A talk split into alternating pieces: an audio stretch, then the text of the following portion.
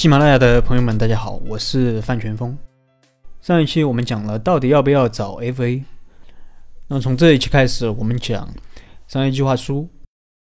如果你有找 FA 的话，那么这个商业计划书呢，你可以让他帮你弄。但我觉得让 FA 帮我们弄的话，也不是说我们什么都不管了，它更多的就是一个辅助。就像小时候老师教我们写作文，他教你怎么去写，这个作文有什么结构，有哪些注意点，但是最终写还是得我们自己写啊。然后写好了呢，最多让他帮你改一改。呃，为什么说这个商业计划书最好是自己写？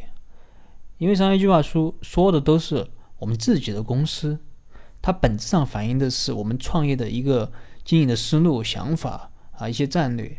包括你自己的一个价值观，你如果让别人帮你代写的话，他又不是你，他的格局、他的眼光、他的思路，他都和你不一样，那写出来的东西完全就是别人的。我记得我小时候喜欢买什么获奖作文，然后实在不知道写什么的时候，可能就会上去模仿，模仿一篇作文，但从来没得过高分。我当时是很纳闷的，为什么一篇获奖的作文？在我老师面前只是个及格的分数，当然我不可能去问老师为什么。但现在看来，没有高分的原因，可能就像我们上面说的，它不是你自己写的，它是没有感情的。另外，这个商业计划书做好了之后，可能还要做 PPT。关于这个 PPT 呢，我也想说两句。可能有的老师，有的老师可能说这个 PPT 怎么怎么重要，要做的怎么怎么样好看。甚至比内容还重要，我个人其实不大认同啊，因为我觉得 PPT 好看当然好，但内容才是最重要的。如果你写了一篇垃圾，你包装的再好看，它也是垃圾。毕竟人家看的是你的内容，不是看你 PPT 做的有多好。所以我觉得重心还是放在内容上。那么商业计划书主要说什么呢？一般可能会讲商业模式，讲产业。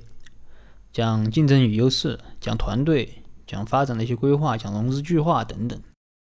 商业计划书的内容上有一定的包装，我是认为是可以的，完全可以的。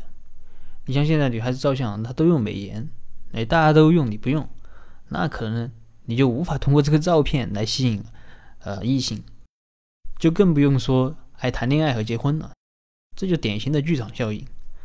但是啊，你也不能过度的包装。因为你丑媳妇始终都要见公婆的，人家又不会因为看了一下你的照片就马上跟你结婚，人家投资人也是要和你见面的，是要聊的，然后还要做尽调。如果后来发现根本就没有你说的那么好，那你不相当于浪费了大家的时间吗？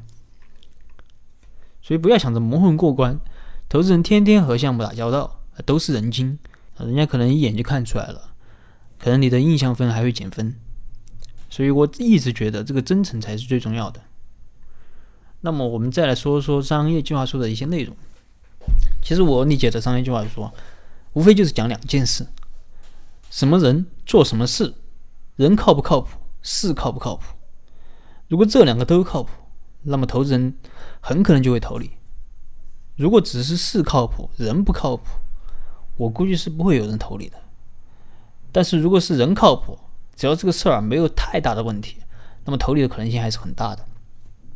比如说，你是一个连续的创业者，你前五次创业都有 VC 投你，而且你都给 VC 带来了回报，那么当你第六次创业的时候，这些投资人可能都不会去问你要干什么，就直接投你了。特别是在早期种子轮、天使轮的时候，因为这个时候商业模式啊，它就是一个概念，它也没有去被验证过，你这个时候。那么这个时候，可能投资人就更加看重你创业的团队。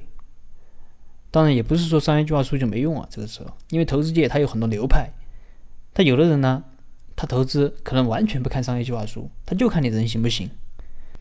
因为我刚才也说了，这个时候的商业计划书啊，基本上都是纸上谈兵，很可能你最后做成的事和你之前想的完全是风马牛不相及的。所以，一般在初期，可能投资人他更加关注创业者。